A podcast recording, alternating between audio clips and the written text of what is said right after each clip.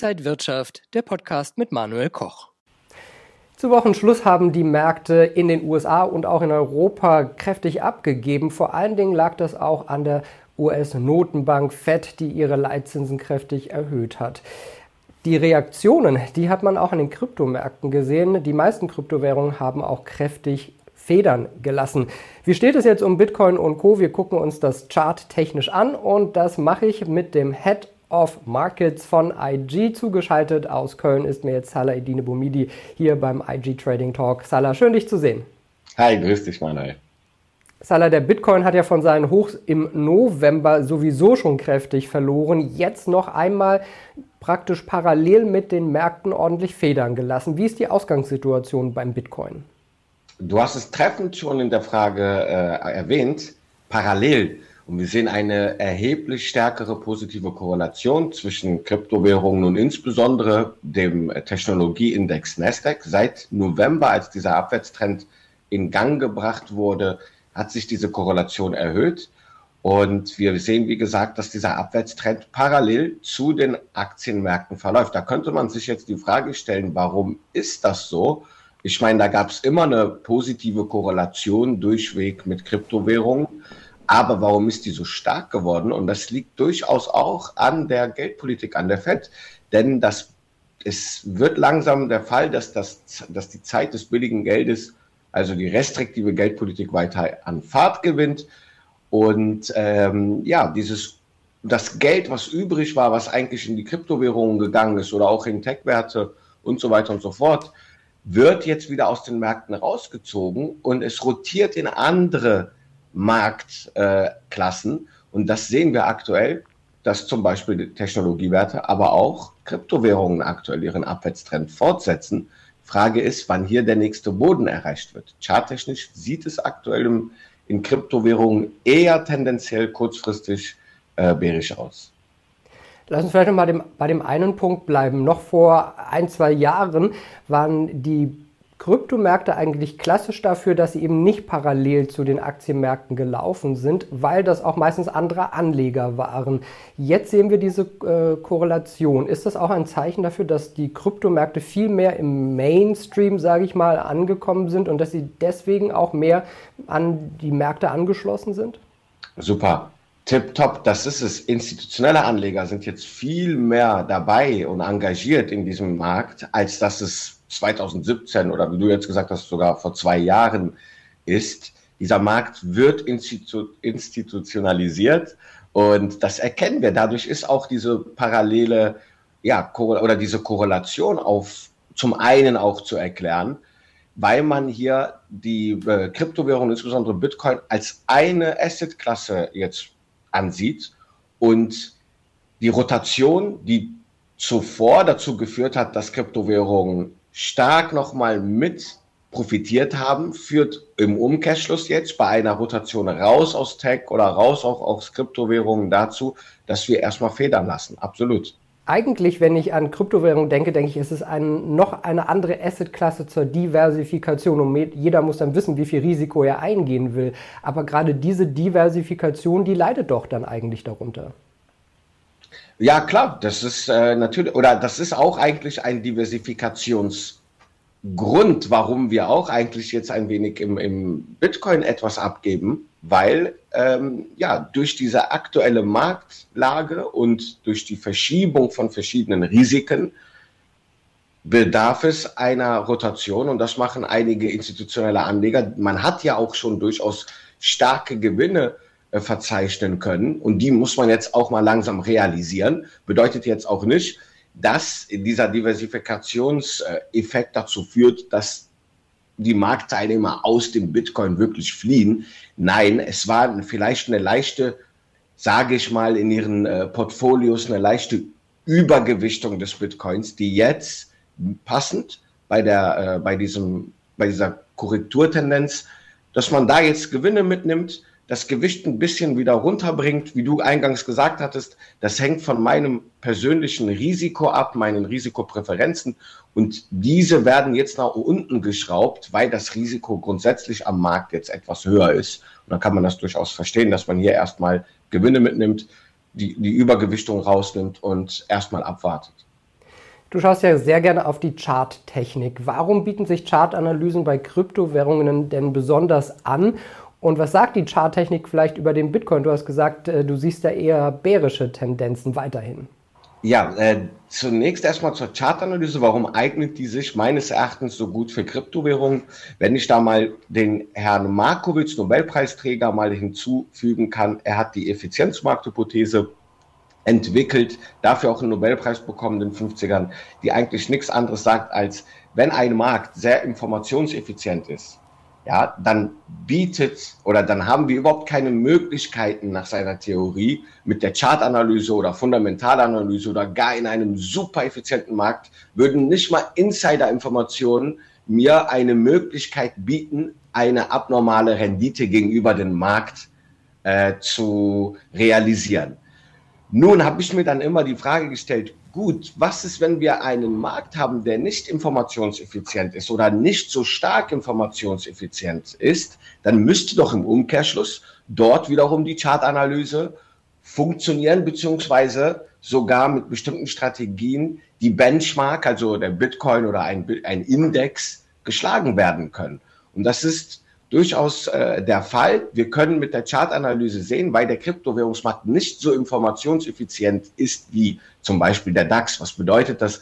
Bedeutet einfach, der ist nicht so transparent, wie wir es im DAX sehen oder im, in Dow Jones. Es gibt viele ja, noch regula regulatorische Probleme im Kryptowährungsmarkt. Transparenz ist noch nicht so sicher. Wenn ein wenn eine Kryptowährung 30, 40 Prozent am Tag fällt, gibt es keinen Handelsstopp, wie wir das in, an den Märkten können. Also da gibt es ganz viele Faktoren, warum man sagen kann, der Kryptowährungsmarkt ist noch nicht so informationseffizient, wie man es kennt. Äh, es gibt bestimmte bekannte Twitter- äh, Personen, die einfach äh, interessante Ideen oder äh, Rumor äh, in, in diesen Markt bringen. Das kann man so an klassischen Märkten nicht.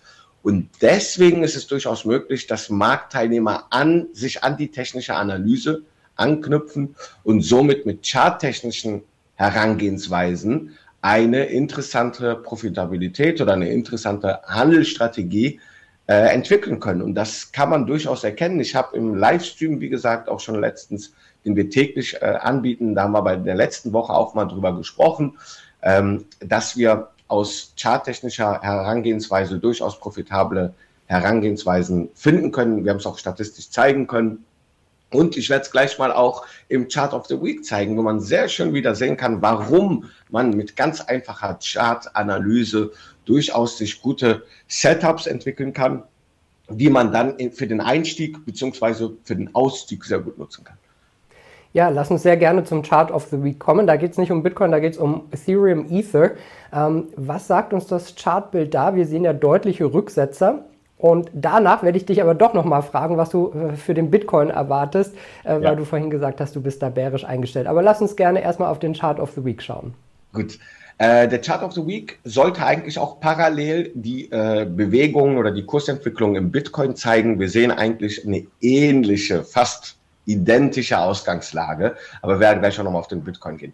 Nun hier nochmal auf den Chart of the Week. Was sehr schön charttechnisch zu erkennen ist, ist, dass wir seit April eine neuerliche Korrekturbewegung eingeleitet haben und wir sehr schön sehen, dass die gleitenden Durchschnitte alle tendenziell fallen und jeglicher Pullback-Versuch, so nenne ich das, also jegliche Rückkehrbewegung in Richtung der gleitenden Durchschnitte löste wieder ein neues Verkaufssignal aus und ich nenne das in einem Abwärtstrend Pullback Short. Also wenn der Abwärtstrend weiter fällt und die Glättungslinien weiter, eigentlich wenn die Glättungslinien, die Durchschnitte nach unten tendieren und wir es nicht schaffen, über diese Durchschnitte ähm, durchzubrechen, dann bilden wir eigentlich tiefere Hochs und tiefere Tiefs und bestätigen damit den Abwärtstrend. Jetzt sehen wir hier so zwei Quadranten, ein grünes oder ja Vierecke Viereck leicht, das andere ist leicht ein Rechteck.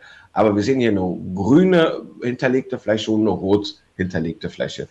Hier nochmal auch aus der Charttechnik mal einen weiteren Indikator hinzugefügt, den relative Stärkeindex, hier auf 34 Perioden, den sehen wir unten unter der Grafik. Und ich nutze diesen gerne nicht nur, um überkaufte und überverkaufte Zonen zu ermitteln, sondern ich habe eine Grenzschwelle bei 48,5 für mich ausgemacht. Liegen wir da drüber, ist der Markt tendenziell bullish. Liegen wir da drunter, ist der Markt tendenziell bärisch. Und warum habe ich diese zwei Flächen, farblichen Flächen markiert? Als wir noch in diesem schönen Aufwärts, also kurzfristigen Aufwärtstrend waren, vielleicht kurz in, in Klammer auf, Klammer zu, Bitcoin und Ethereum befinden sich übergeordnet immer noch in einem Aufwärtstrend, befinden uns aber seit November, wie Manuel eingangs gesagt hat, in einer Korrekturbewegung. Und über diese Korrekturbewegung spreche ich gerade. Wir haben im vor April noch eine schöne bullische Tendenz gesehen. Wir lagen über 48,5 und genau als wir nachhaltig diese 48,5er Schwelle im RSI preisgegeben haben, leiteten wir wieder einen neuen Abwärtstrend ein. In der letzten Woche scheiterten wir wieder an der Glättungslinie, an den EMAs, also den exponentiell gleitenden Durchschnitten. Aber wir scheiterten auch an der 48,5er Schwelle, auch im Bitcoin ähnlich zu sehen. Und damit leiten, setzen wir eigentlich und bestätigen den Trend an der Abwärts, äh, diesen Abwärtstrend fort. Wir haben eigentlich hier auch noch sogar ein absteigendes Dreieck, was wir in Ethereum sehen können. Wenn wir jetzt nachhaltig unterhalb der 2700 US-Dollar Marke tendieren, dann könnte als nächstes bei Ethereum sogar nochmal der Bereich 2400 Dollar angepeilt werden. Ansonsten Erstnotierungen überhalb der 2800 US-Dollar Marke könnten ähm, diesen aktuellen Abwärtstrend oder diese aktuelle Korrekturbewegung erstmal pausieren. Wenn ich jetzt zum Beispiel mit Zertifikaten, mit Turbo-Zertifikaten, Manuel, hier jetzt eine ja, eine Handelsidee vorstellen möchte, dann könnte ich zum einen sagen, alles klar, charttechnisch sehen wir, dass der Abwärtstrend aktuell bestätigt wird. Wenn ich meine, dass der Bitcoin oder auch Ethereum hier im weiteren Verlauf noch fällt, dann könnte ich mir Turbo-Zertifikate mit Knockout-Niveaus oberhalb der 2800 Minimum oder gar über der 3000 US-Dollar nehmen, um an der Unterseite mit zu partizipieren bin ich eher der Meinung, hey, das ist hier nur eine kurze, äh, ja, eine kurze Gegenbewegung. Ich tendiere dazu, dass der Markt hier doch noch diesen übergeordneten Aufwärtstrend weiter aufrechterhält. Dann könnte ich mir Knockouts bzw. Turbo-Zertifikate aussuchen mit Knockout-Levels, die Minimum unterhalb der 2400 US-Dollar liegen. Im Bitcoin sieht es eigentlich ähnlich aus, wenn man das jetzt mal projiziert auf den Bitcoin sitzen natürlich andere äh, Kursmarken, aber wir befinden uns auch in so einem Abwärtstrend, wo die Pullbacks wieder verkauft werden und neue Verkaufssignale auslösen. Salah, interessante Trading-Idee. Jetzt vielleicht nochmal als Abschluss dein Ausblick. Wo könnte es für Bitcoin hingehen? Noch deutlich nach unten, bevor es vielleicht wieder nach oben geht? Oder was ist so deine Idee, wenn du die Charttechnik siehst?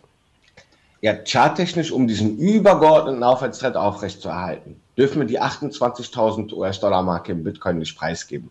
Da waren wir vor Wochen, Monaten kurz mal dran fast, haben es dann aber geschafft, nachhaltig diese Marke äh, nicht nach unten hin zu durchbrechen und haben damit eigentlich vorerst diesen Aufwärtstrend übergeordnet aufrechterhalten.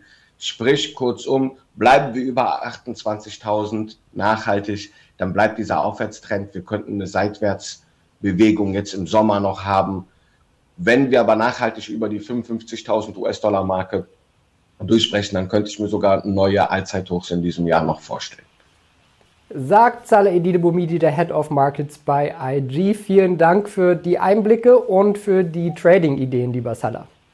Vielen Dank, danke dir, Manuel. Und Ihnen und euch, liebe Zuschauer, danke fürs Interesse. Mehr Infos gibt's unter ig.com. Vielen Dank für heute. Bleiben Sie gesund und munter. Alles Gute und bis zum nächsten Mal. Und wenn euch diese Sendung gefallen hat, dann abonniert gerne den Podcast von Inside Wirtschaft und gebt uns ein Like.